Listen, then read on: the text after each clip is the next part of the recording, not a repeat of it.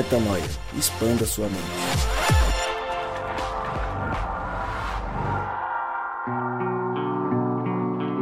Sim, sim, sim, está no ar mais um podcast Metanoia e você mais uma vez é muito bem-vindo ao podcast Metanoia. Chegamos ao número 159, sim, beiramos os 160, 159 vezes expandindo a mente e 159 vezes dizendo que você é muito bem-vindo, que nós estamos juntos nessa caminhada e que meu nome é Lucas Vilches. Lembrando você que toda terça-feira um novo episódio é lançado e você acessa todos os nossos conteúdos lá no nosso site portalmetanoia.com. A gente vem nos últimos dois episódios fazendo uma série especial feita pelo nosso Rodrigo Maciel. E nos últimos dois episódios ficamos apenas eu, o Rodrigo no material gravado e você ouvindo. E hoje a gente reuniu o Rodrigo e o nosso querido Gabriel Zamengo, que faz um belo tempo que não aparece aqui.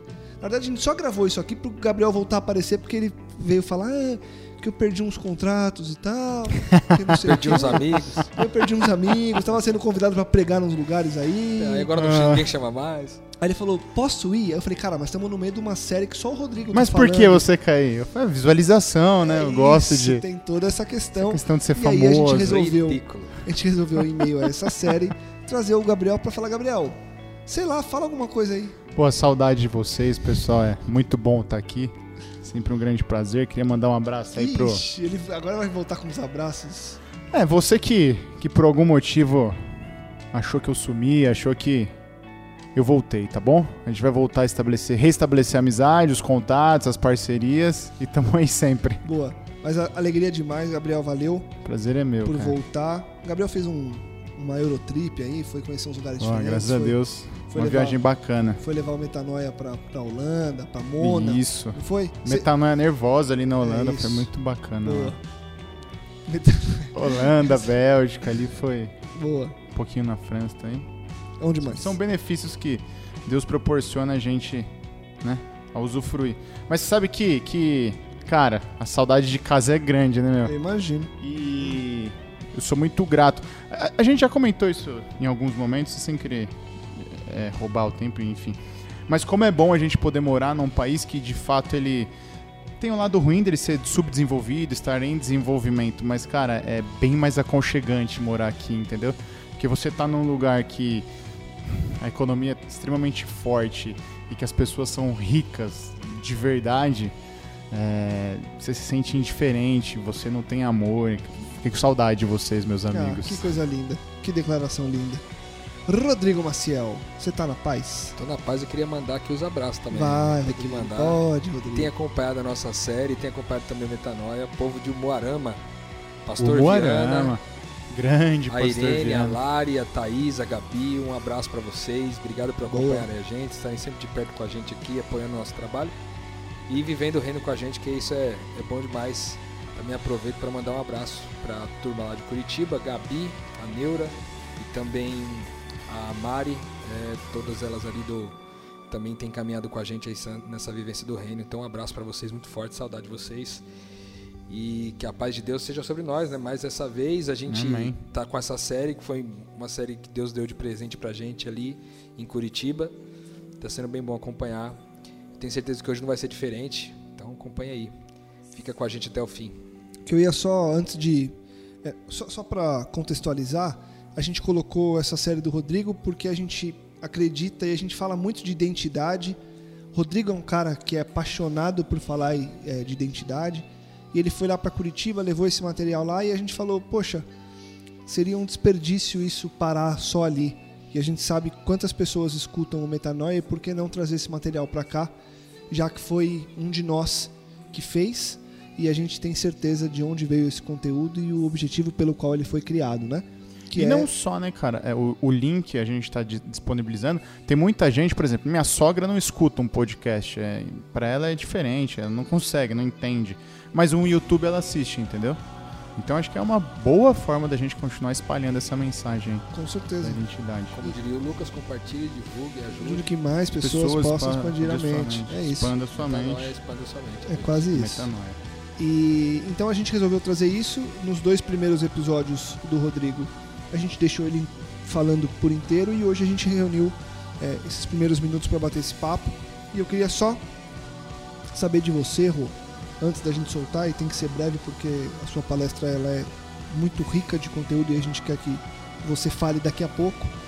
Mas só de uma introduçãozinha, é, quão importante para você é falar e ver as pessoas entendendo esse tema da identidade. Ah, Sem dúvida nenhuma é o assunto mais impactante que, que Deus tem me permitido participar nessa transmissão, nesse compartilhamento. Toda vez que a gente compartilha, a gente vê vida, muita vida sendo gerada nas pessoas. né? E eu acho que isso começa comigo, começa com a gente que está aqui nessa mesa. O quanto foi importante para nós a respeito de saber da nossa identidade. E a gente sempre tratou de maneira, é, praticamente em todos os podcasts, a gente fala aqui, é tanto graça como identidade, a gente sempre repete isso, vai estar em todos os podcasts, de alguma forma, porque realmente são as ênfases aqui do nosso ministério.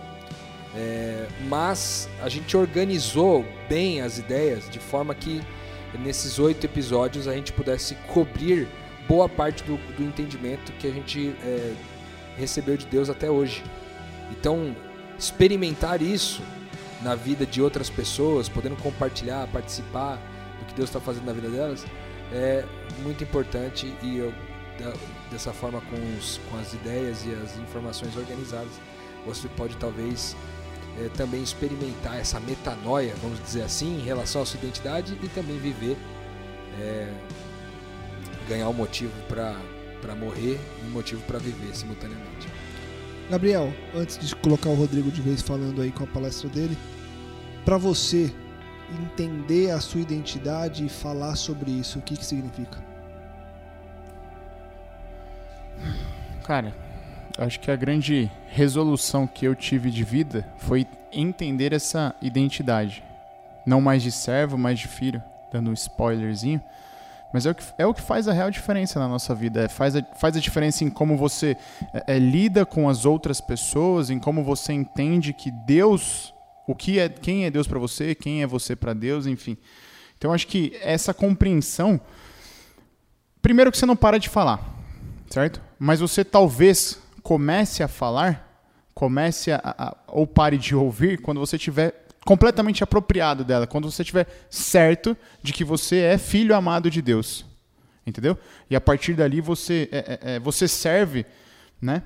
É, por ser filho, não por ser servo, né? Você perde a consciência de empregado do reino, né? Que a gente ostenta durante muito tempo, né? Eu sou empregado do reino de Deus e na realidade não é, né? Eu sou filho. Boa, legal. Então vamos lá.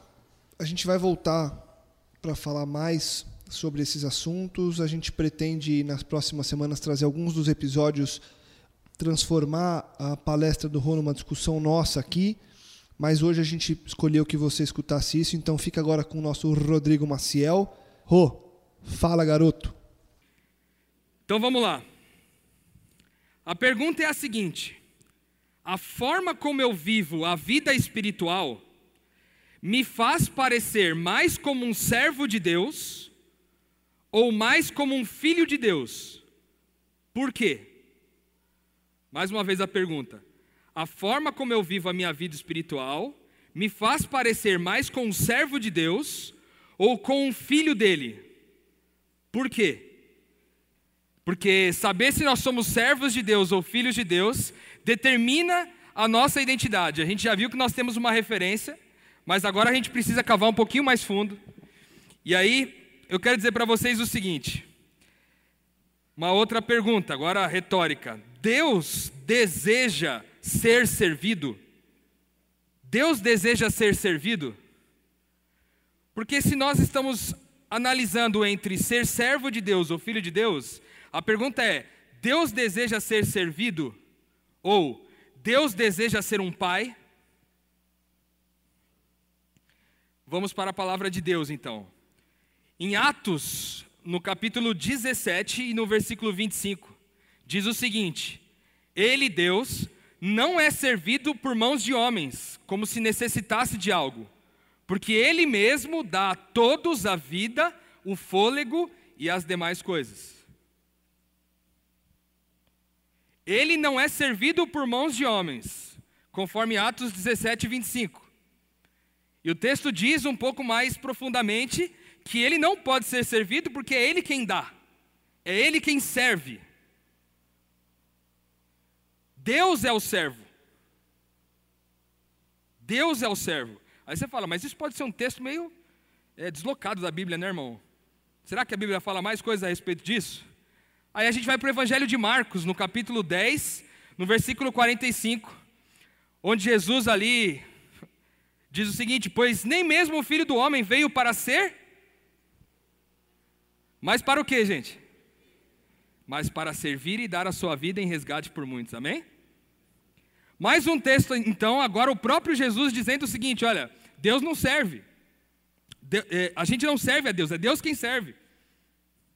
Pois nem mesmo o Filho do Homem, nem mesmo Ele, nem mesmo o Cristo em toda a sua glória, em toda a sua autoridade, mesmo Cristo em todo o seu poder, em toda a sua referência, mesmo sendo Ele o Senhor da nossa casa, Ele não pode ser servido por mãos de homens, Ele não veio para ser servido, mas para servir e, e dar a vida em resgate de muitos. No Evangelho de Mateus, no capítulo 20, de 26 a 28, diz o seguinte: Mas não será assim entre vocês, ao contrário, quem quiser tornar-se importante entre vocês deverá ser servo, e quem quiser ser o primeiro deverá ser escravo, como filho do homem, que não veio para. De novo, irmãos, não veio para ser servido, mas para servir e dar a sua vida em resgate de muitos, amém? Então eu queria começar com vocês aqui, talvez reconsiderando um pouco esse negócio de servo de Deus. Porque não quer dizer que nós não somos servos de Deus. E a gente vai aprender um pouquinho mais sobre isso hoje. Nós somos servos de Deus porque nós somos servos de todos, inclusive de Deus. Mas essa não é a natureza inicial não é a nossa referência principal de relação, não é a natureza da nossa relação com Deus. Nós não somos servos de Deus por natureza, nós somos servos de todos. De Deus nós somos filhos, adoradores, amém? Amém? Nós somos adoradores de Deus, com certeza. Mas nós não somos servos de Deus por natureza, nós somos servos de todos, de Deus nós somos filhos. E essa é uma raiz, uma raiz importantíssima a respeito da nossa identidade. E como que tudo isso começa na nossa vida? Tá bom, Rodrigo, nós somos filhos de Deus, mas como é que é isso aí? Todo mundo é filho de Deus? Só alguns são filhos de Deus? Só os escolhidos? Só quem escolhe? Como funciona isso? Como tudo isso começa? Isso começa com o Espírito, isso que é mais sensacional. Porque Romanos 8,16 vai dizer que o próprio Espírito, Espírito com E maiúsculo, Espírito Santo, testifica ao nosso espírito que nós somos o quê? Nós somos o quê, irmãos? Filhos de Deus. Então é o seguinte: como que começa o processo de se tornar um filho de Deus? É o próprio Espírito Santo que atesta, que comprova, que afirma dentro do nosso espírito que nós somos filhos de Deus. E isso é sensacional porque não passa por um esforço humano. Não é eu que faço um esforço para me tornar um filho de Deus. É Deus quem faz um esforço para que eu me torne filho dele. Ou para que eu perceba que eu sou filho dele. O próprio Espírito é quem vem em nós e testifica, testemunha atesta, comprova, assina embaixo que nós somos filhos de Deus. Se a gente olhar aqui, por exemplo, para a irmã White, no livro Evangelismo, na página 616, ela diz o seguinte: O Espírito Santo é uma pessoa, pois dá testemunho com o nosso espírito de que nós somos o quê? Filhos de Deus. Uma vez dado esse testemunho, traz consigo sua própria evidência. Em tais ocasiões, acreditamos e estamos certos que somos filhos de Deus. Filhos de Deus. Então, onde que tudo começa? com a ministração do Espírito dentro de mim. Então, às vezes, a gente não se sente filho de Deus, a gente não sente que a gente tem essa relação de família com Deus, porque o Espírito Santo ainda não testificou no meu coração. Essa palavra ainda não chegou no meu coração, essa oração do Espírito Santo ainda não chegou no meu coração. Mas quando ela chega, a gente tem convicção, como disse a irmã White, que eu carinhosamente chamo de tia White. Alguns não gostam, me perdoe, mas eu tenho um carinho especial por ela, gosto demais dela. E ela escreveu bem, bem, bem completo aqui para a gente esse finalzinho, dizendo que ao final nós estamos certos de que nós somos filhos de Deus, quando o Espírito Santo ministra no nosso coração. E o que, que acontece com a gente quando o Espírito Santo testifica? Todo aquele que crê que Jesus é o Cristo, esse daí é o que? Nascido de Deus. E todo aquele que ama o Pai, ama também aquele que foi de quem aquele também o que dele foi gerado. Quando o Espírito Santo testifica no nosso coração, a gente crê, irmãos. E aqui tem um detalhe importante. Há uma diferença entre um processo e um método. Não é um método do Espírito que define que primeiro ele atesta, primeiro ele testemunha no nosso coração e depois a gente crê. Não é um método, é um processo. E o que, que é um processo? A semelhança de um processo de plantar uma árvore. Você planta uma semente, vai nascer ali uma, uma planta de um tamanho menor, e depois ela vai crescer, e daquela semente, se você plantou maçã, ao final vai dar maçã. Não tem como plantar maçã e no final dar pera. O que eu quero dizer é que todas as vezes que o Espírito Santo testifica no nosso coração que nós somos filhos de Deus, nós cremos. Todas as vezes que o Espírito Santo testificar no nosso coração que nós somos filhos de Deus, nós cremos. Em João, no Evangelho de João, no capítulo 1, versículos 11 a 13, diz o seguinte: Jesus veio para aqueles que eram seus, mas os seus não o receberam. Contudo, aos que o receberam, aos que creram em seu nome, deu-lhes o direito de se tornarem filhos de Deus, os quais não nasceram por descendência natural, nem pela vontade da carne, nem pela vontade de algum homem, mas nasceram de Deus. Jesus veio para aqueles que eram seus, mas os seus o rejeitaram. Porém, aqueles que receberam, receberam junto o poder de serem chamados filhos de Deus. E esses nascem não de uma descendência natural, mas nascem de Deus. Em geral, quando a gente está falando de genética, não sou especialista no assunto, mas o conhecimento básico aí a respeito do assunto diz que o espermatozoide carrega ali o DNA, que nada mais é do que um código, uma palavra que dá ordem ao óvulo para que então haja vida. E nesse DNA, nessa palavra, nesse código, estão prescritos todas as características daquela vida. Então vai falar se o Rodrigo é, vai ser gordinho, tem propensão a ser gordinho, se vai ter barba, se não vai ter cabelo, ele vai falar um pouco das nossas características, não só as de aparência, mas de outras também. E na prática, quando isso acontece, gera vida de acordo com aquelas características. Mas a gente vai aprender aqui hoje que quando a gente crê que a gente é filho de Deus, o Espírito Santo ministra no nosso coração que nós somos filhos de Deus, e nós cremos nisso, nós nascemos de uma outra natureza. E que natureza é essa, Rodrigo? Quando Jesus vem para o mundo, ele não vem através de um espermatozoide humano. A palavra que deu a ordem ao óvulo de Maria não foi de um ser humano. Foi a palavra do Espírito. Foi o Espírito que ministrou ao óvulo de Maria para gerar nela um filho de Deus. Por isso que em alguns textos da Bíblia Jesus é tratado como unigênito de Deus que é o único daquela espécie, unigênito, único daquele gene, único daquela espécie.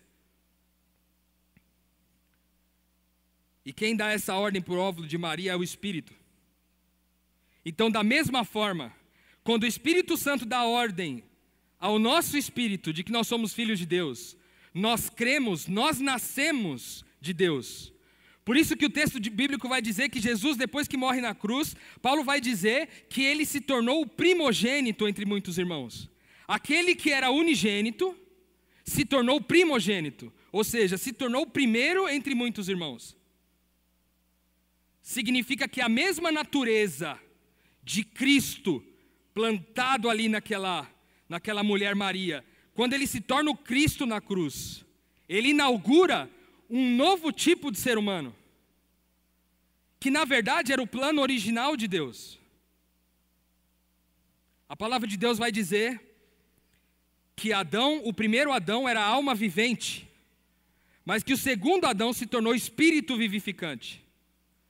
Porque o plano original de Deus, o plano A de Deus, era que todos nós fôssemos como Cristo. Cristo é o homem pleno, 100% homem, 100% Deus. Então, o que, que acontece quando o Espírito testifica no nosso coração? O Espírito Santo é quem dá a ordem.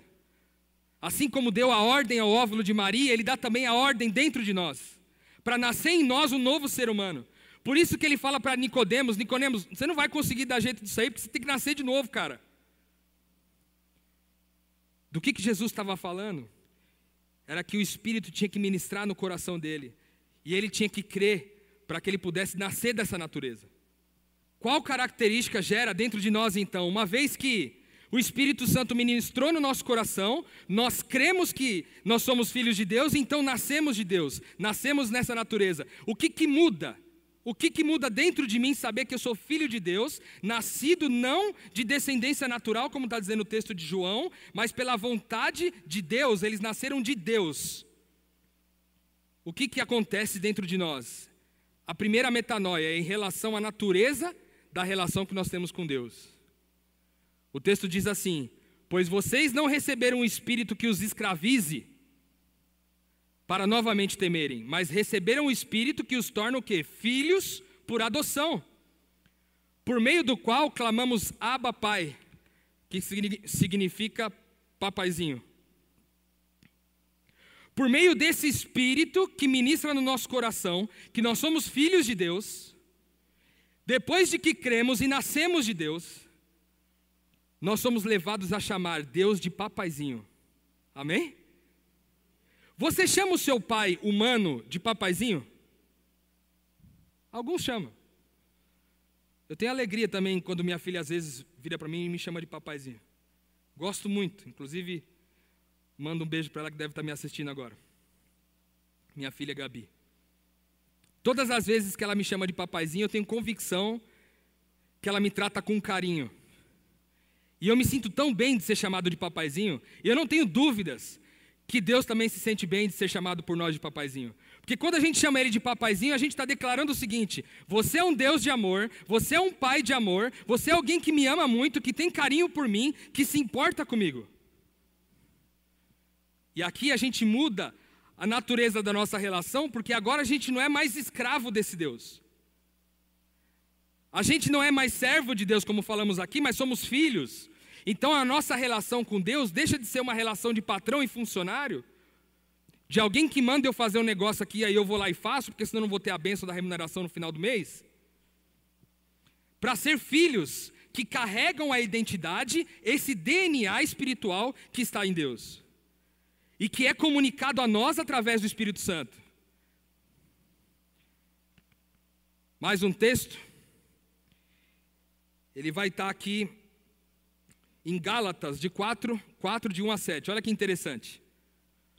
Gálatas 4, de 1 a 7. Diz assim: No entanto, ele, esse filho, está sujeito a guardiões e administradores até o tempo determinado por seu pai. Digo, porém, que enquanto o herdeiro é menor de idade, em nada difere de um escravo, embora seja dono de tudo. Assim também nós, quando éramos menores, estávamos escravizados aos princípios elementares do mundo. Mas quando chegou a plenitude do tempo, Deus enviou seu filho, nascido de mulher, nascido debaixo da lei, a fim de redimir os que estavam sob a lei, para que recebêssemos a adoção de filhos. E porque vocês são filhos, Deus enviou o Espírito do Filho ao coração de vocês, e ele clama, Abba Pai. E aí ele finaliza: Assim vocês já não é mais escravo, mas filho. E por ser filho, Deus também tornou você herdeiro.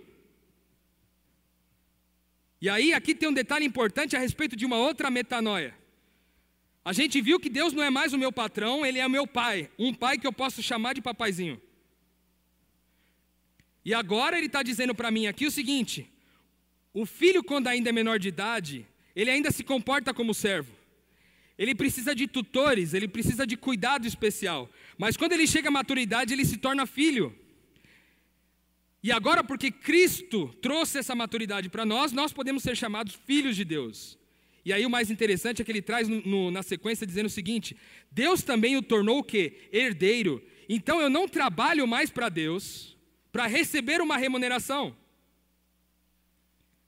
Eu não faço o que tenho que fazer na igreja, na minha casa, no meu trabalho, a respeito das questões espirituais, porque no fim Deus vai me remunerar com a salvação. Ou para que no fim ele vai me remunerar com uma bênção. Ou que no fim ele vai pelo menos me livrar do mal. Nós, os filhos de Deus, não precisamos de remuneração. Sabe por quê, irmãos? Porque o texto bíblico é claro em dizer o seguinte: você se tornou herdeiro de Deus. Significa que tudo, absolutamente tudo que está nesse mundo, pertence a você que é filho de Deus. Então por que, que você está trabalhando por remuneração se tudo que existe é teu? Mas Rodrigo, eu ainda não tenho a, a- a conta, a minha conta bancária farta. Ainda está faltando coisa lá em casa, não tem meu carro, não tem minha casa. Irmão, todas as coisas desse mundo funcionam numa lógica invertida no reino de Deus. E as coisas não estão em nossa posse porque não somos bons administradores. Porque quando temos as coisas em nossas mãos, gastamos com os nossos próprios desejos, as nossas próprias vontades, as nossas próprias necessidades. Isso mostra para a gente que nós não somos filhos de Deus ainda. Continuamos com a mentalidade de servos, de escravos, de alguém que se relaciona com Deus querendo remuneração no final. E sabe qual é o problema de alguém que se relaciona com Deus querendo remuneração? É que quando a remuneração não vem, vem a frustração. E quando cessa o benefício, cessa a relação. Quando acaba a bênção, eu também falo assim: ah, já que Deus não está me abençoando, também não vou mais na igreja.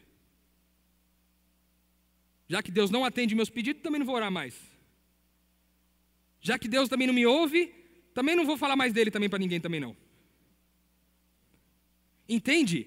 Porque a gente ainda está numa lógica de remuneração com Deus, querendo trabalhar para Deus, para Deus pagar a gente. Só que Ele está dizendo, meu, meu, meu filho, você é meu filho.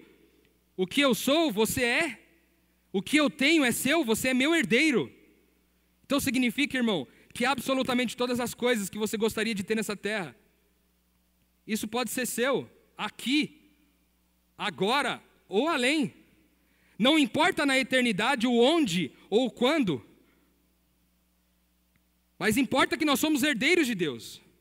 E aí não precisamos mais trabalhar pela remuneração, porque imaginem só, se vocês fossem herdeiro, vamos dizer, de uma empresa como o Itaú, sei lá, o Banco Itaú.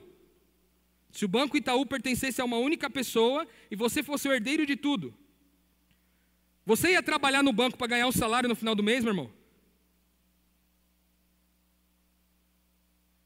Você ia trabalhar pelo privilégio. Aí você ia se qualificar na, nas melhores universidades. Você ia se qualificar nos melhores lugares, ia gastar mais tempo, talvez trabalharia mais. Por quê? Porque você está trabalhando pelo privilégio de representar seu pai, que é o dono de tudo aquilo. E aí, se Deus resolver te dar uma conta bancária cheia, glória a Deus por isso, mas se Ele te der uma conta bancária vazia, glória a Deus também. Porque nós somos herdeiros de tudo, e se isso não está na minha mão, é porque ainda não sou um bom mordomo ainda. E talvez Deus nunca dê para mim, por causa do meu coração mau. Por causa da minha incapacidade de ser generoso com as outras pessoas. Então, essa é a segunda metanoia. Quando eu entendo que eu sou filho de Deus, que eu nasci de Deus e eu creio nisso. Além de entender que Deus não é mais o meu patrão, Ele é o meu papaizinho. Eu também entendo que não preciso trabalhar por remuneração, eu não preciso trabalhar por salário, mas eu posso trabalhar pelo privilégio. Muda também a nossa motivação, irmãos. O texto de Efésios 5:1 diz assim: "Portanto, sejam imitadores de Deus, como filhos amados." Sabe aquele filho que imita o pai? Que tudo que o pai faz, ele vai lá e imita. Eu estou aqui com o Ben na minha frente, meu amigo, um dos meus melhores amigos aqui. E ele teve um filho recentemente, que eu chamo o filho dele de Mini B. O apelido dele é B, o nome dele é Gladson. E às vezes o Mini B faz umas expressões assim com o rosto que é o rosto dele. E ele olha para mim e eu falo, cara, parece que é o B me olhando. É um imitador exímio de quem o B é. Mas ele não imita como quem falta alguma coisa. A gente não está imitando a Deus como quem precisa se tornar alguém que a gente não é. E a gente não imita a Deus pensando que tem alguma coisa faltando para nós. A gente imita a Deus porque a gente tem convicção de quem Deus é. Então, as minhas ações, as minhas atitudes, nas minhas relações não são mais baseadas por carências. Eu não mendigo mais o amor de ninguém. Eu não mendigo o amor de um marido, de um potencial marido.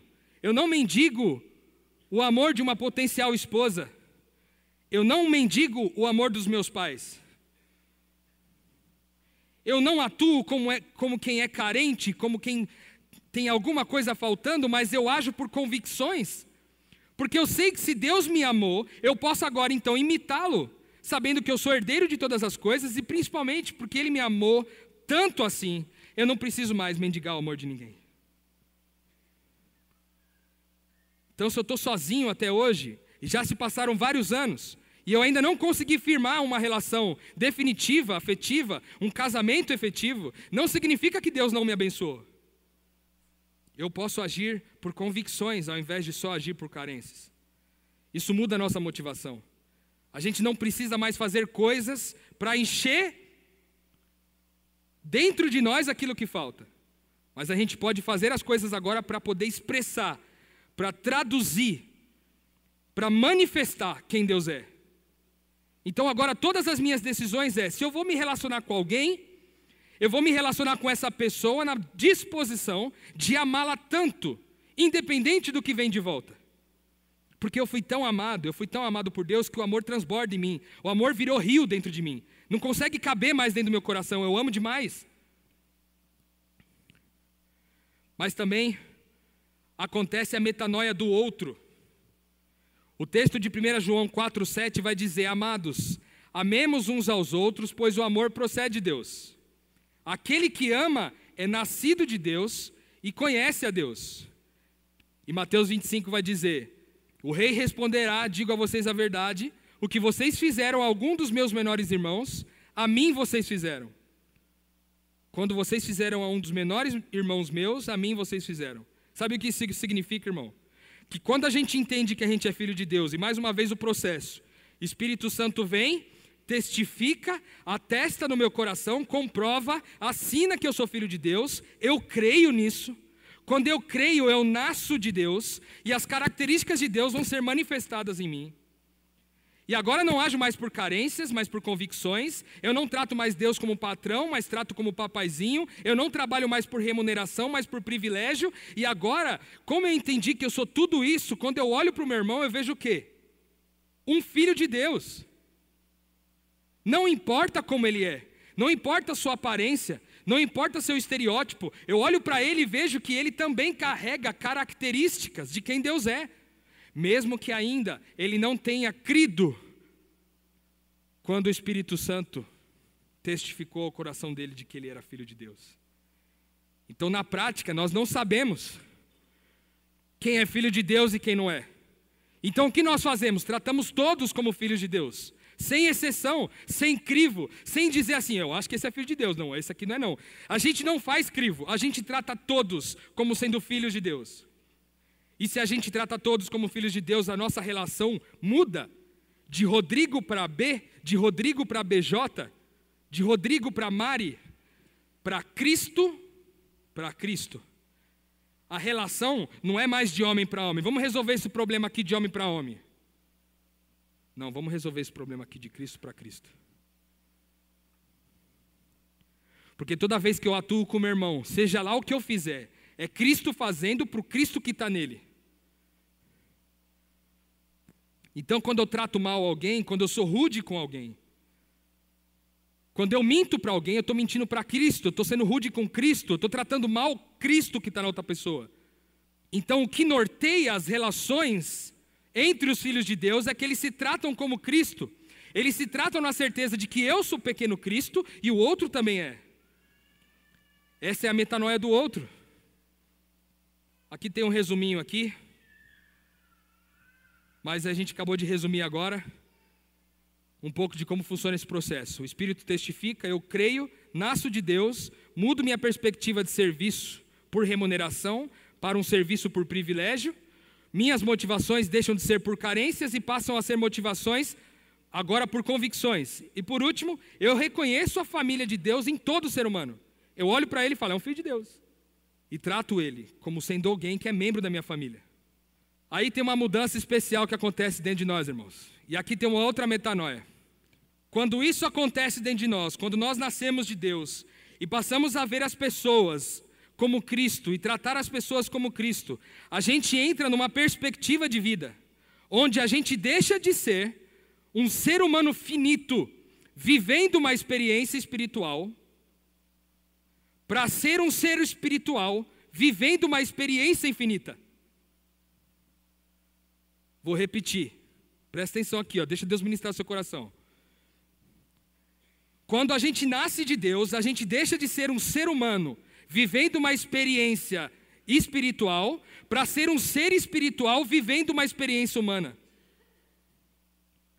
E se eu sou um ser espiritual vivendo uma experiência humana, o texto de 1 João 5,11 vai dizer: E este é o testemunho, Deus nos deu a vida eterna, e essa vida está em seu Filho, e se o seu Filho está em nós, a vida, a vida eterna está em nós, aqui e agora. Porque a gente às vezes aprende que a vida eterna está ali no além. A vida eterna vai começar quando Jesus voltar e levar a gente para o céu. Mas não, quando a gente nasce de Deus e a gente se, se entende como filho de Deus e a gente trata as pessoas como filhos de Deus, nós já estamos vivendo a vida eterna, amém?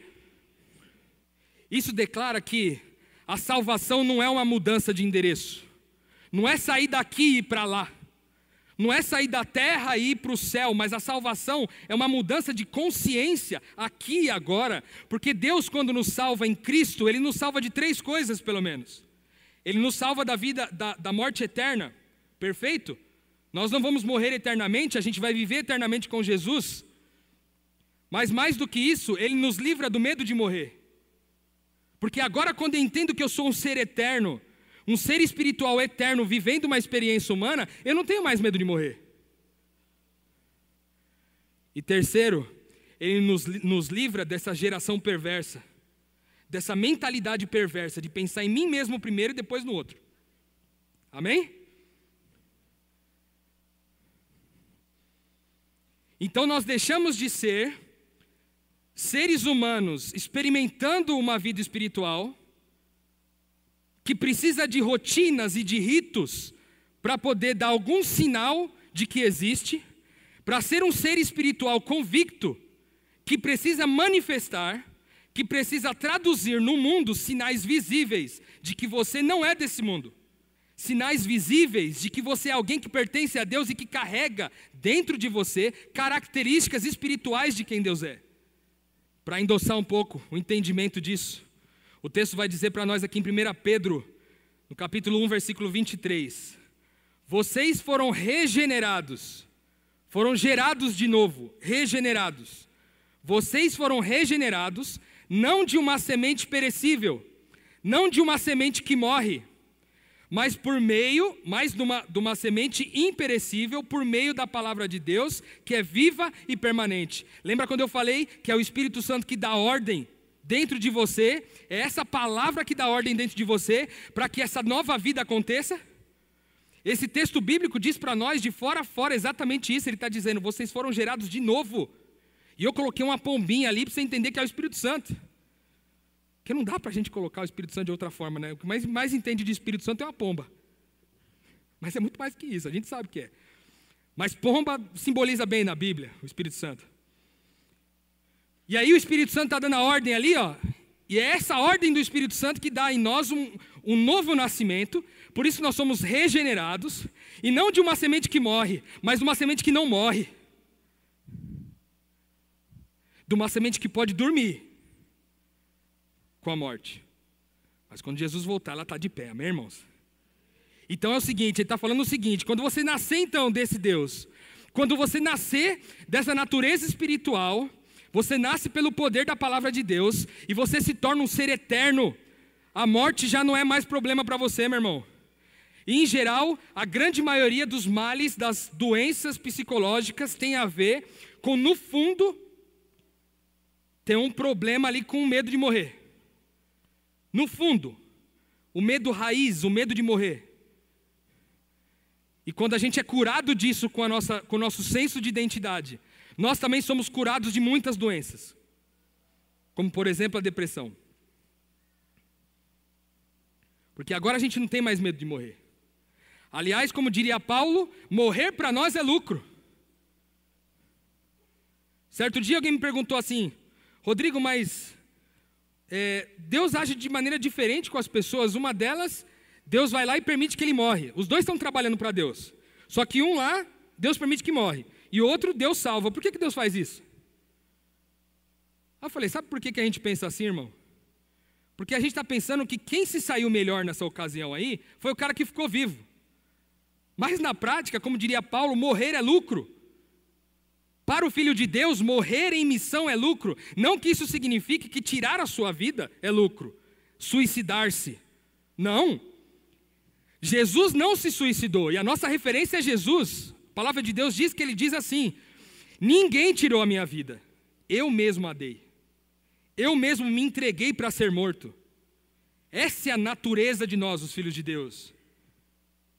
E por isso que a gente é gerado de uma semente imperecível. Eu quero contar para vocês aqui uma história sobre identidade importante. Eu acredito sinceramente no poder disso aí, irmãos, porque identidade, esse assunto identidade mudou a minha vida completamente, eu já falei isso para vocês resolver a minha crise de identidade foi extremamente importante para eu poder encarar a vida diferente. Porque a minha vida não fazia mais sentido durante um tempo. E quando eu entendi que eu era filho de Deus, tudo mudou para mim. E eu não sou o único, eu conheço muitas pessoas por todo o Brasil e por todo o mundo que têm conhecido a sua identidade e mudado significativamente a sua forma de agir no mundo. Então eu quero contar para vocês a história de uma moça que eu não vou citar o nome dela aqui por, por preservar a identidade. Mas essa moça era uma moça bastante difícil de conviver. Eu acho que isso não acontece só na minha vida, né? A gente ter gente difícil para a gente conviver, né? Isso deve acontecer na vida de todo mundo, não é? Uma pessoa era bem difícil de conviver, bem difícil. Todas as pessoas da comunidade se afastavam dela. Porque ela tinha um perfil difícil, assim. Ela ficava olhando você falar e prestando atenção naquilo que você ia errar na fala, naquilo que poderia trazer alguma raiz de preconceito ou de opressão. E aí, se você pisasse na bola, ela falava: Tá vendo aí? Tá vendo? Tá vendo? Olha aí, ó. Viu? Você errou. Uma pessoa assim, irmãos. E era muito difícil lidar com ela. O tempo passou e a gente foi passando de pessoa para pessoa na comunidade, aproximadamente cinco pessoas cuidaram dela e ela não mudava. Eu cuidei, alguns amigos meus cuidaram e a gente colocou a melhor pastora da comunidade, a pessoa assim que tem o maior dom pastoral para cuidar dela. Ficou três meses cuidando dela e no final falou: rapaz, não dou conta também não, desisti, hein? E a gente falava assim, cara, não dá para fechar essa conta, cara. A gente aprendeu que quando a gente ama as pessoas, o amor de um Cristo constrange o outro Cristo. Por que, que essa menina não, não constrange? E aí a gente fez um encontro nessa comunidade. E ao final desse encontro, a gente fez uma reflexão em conjunto. E a nossa reflexão falava sobre o fato de que Deus tem prazer em dar o Espírito Santo a todo aquele que pedir. Baseado num texto que diz que até os homens maus dão coisas boas aos seus filhos, quanto mais Deus dará o Espírito Santo a todos aqueles que pedirem. Falamos sobre isso. E ao final todo mundo foi embora. E eu fiquei ali no final. E quando saí, conversei com essa pessoa. E ela começou contando para mim, falou assim, Rodrigo, é o seguinte, eu tô, tô muito chateado, entendeu? Muito chateada. Porque tudo que aconteceu aí hoje aí, ó, um monte de coisa que aconteceu aí, eu só senti que as pessoas estavam me criticando. E aí a gente fez uma dinâmica. E nessa comunidade, quando as pessoas pisam na bola com alguma coisa, a gente faz uma dinâmica onde a gente coloca a pessoa no centro. É uma dinâmica chamada salabona. A gente coloca essa pessoa no centro e em volta dela toda a comunidade fica ali. E eles bradam um grito de guerra, dizendo o seguinte: todos, para a pessoa que está no centro, a pessoa que errou. E a gente diz assim, bradando: Eu te respeito, eu te valorizo, você é importante para mim. Todos falam ao mesmo tempo. Quando termina isso, cada pessoa vai começar a falar as coisas boas que essa pessoa fez. Olha, aquele dia você me curou, disse disso, daquilo. Não faltou mantimento na minha casa por causa de você. Naquele dia você me deu um abraço que foi importante para mim. Naquele dia você sorriu para mim e aquilo fez a diferença. E aí as pessoas vão falando as coisas, porque a gente acredita que o resgate da identidade é mais terapêutico, é mais curativo do que a acusação, do que a vergonha e a exposição. E a gente apresentou isso para ela e lá no final ela disse assim: Eu não gostei daquela dinâmica. Não gostei. Gostei porque é o seguinte: todo mundo falou um monte de coisa boa a meu respeito, mas no final era tudo crítica travestida de elogio. Senhor da glória. E aí, a gente tinha saído bem convicto de que o Espírito Santo tinha descido sobre nós naquela noite. E eu virei para ela e disse assim: Olha, moça, você não está percebendo, mas você está dominada por um espírito de confusão. E esse mesmo espírito de confusão é um espírito de crítica, que faz você acreditar numa coisa completa de, completamente diferente do que as pessoas estão dizendo para você. E quando eu disse isso, ela começou a falar, mas eu não consigo, e, e é muito difícil para mim porque eu não consigo amar como vocês, eu não consigo amar ninguém, eu não consigo pertencer a comunidade nenhuma porque eu sou uma pessoa difícil. E aí, nessa hora, ela saiu da conversa comigo e começou a conversar com Deus, e as lágrimas começaram a se misturar ali. E ela dizia: Pelo amor de Deus, Deus, me cura, me tira isso, tira isso de mim. Eu não aguento mais ser assim, eu não aguento ser uma pessoa difícil, eu não aguento ser uma pessoa que ninguém quer ficar perto, eu não aguento mais, Senhor. E aí eu disse para ela: Eu falei, se você quiser, que esse espírito te deixe. Eu posso ministrar que esse espírito saia daí agora, mas eu preciso que você creia. E ela disse assim: Mas eu não creio, eu não posso ser falsa comigo mesmo. Eu não creio, eu não creio, o que, que eu posso fazer? Eu não creio. E ela continuou chorando e clamando a Deus, e aí eu falei para ela: Então vamos orar. E aí nós começamos a orar, e começamos a orar. E ministramos ali com Deus e orando com ela, falando: Deus, por favor, em nome de Jesus, liberta e traz de volta a identidade dessa moça. E depois de alguns minutos de oração, eu me lembro bem, quando, ela, quando a gente terminou a oração, que a gente falou amém, ela abriu os olhos e ela fez uma coisa mais ou menos assim. E aí aquele rosto que antes tinha aparência de mal, de demônio e de maldade se tornou num anjo, num anjo, sabe, num, num ser, um sorriso angelical. E eu olhei para aquele sorriso, ela olhou para mim e disse: Rodrigo, eu creio. Porque onde o Filho de Deus está, o demônio não pode permanecer, amém, irmãos? Mas as pessoas são filhas de Deus, e os demônios não podem permanecer nas pessoas como não permaneceram naquela moça, não vai permanecer em ninguém desse lugar um espírito mau. Amém? Glória a Deus, irmãos. E naquele dia, aquela moça fez um compromisso consigo mesma. Ela falou: Eu vou encher esse lugar que está vazio, eu vou encher ele do Espírito Santo agora. É isso que eu quero. E na prática, essa moça assumiu uma nova identidade e se tornou a pessoa mais querida de toda a comunidade, porque agora todas as pessoas querem conviver com ela. Porque agora ela se tornou quem ela de fato sempre foi, uma filha de Deus, liberta de todo espírito imundo. Quando o demônio gadareno foi negociar com Jesus,